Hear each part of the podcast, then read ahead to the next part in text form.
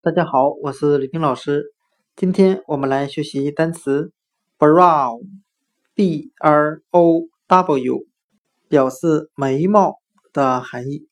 我们可以用单词 brown，b r o w n，表示棕色来记忆单词 brow 眉眉毛。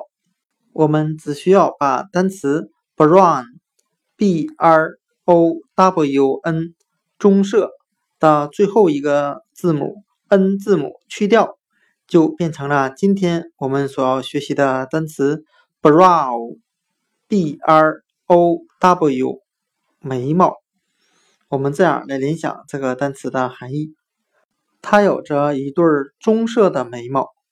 今天所学的单词 brow，b r o w 眉毛。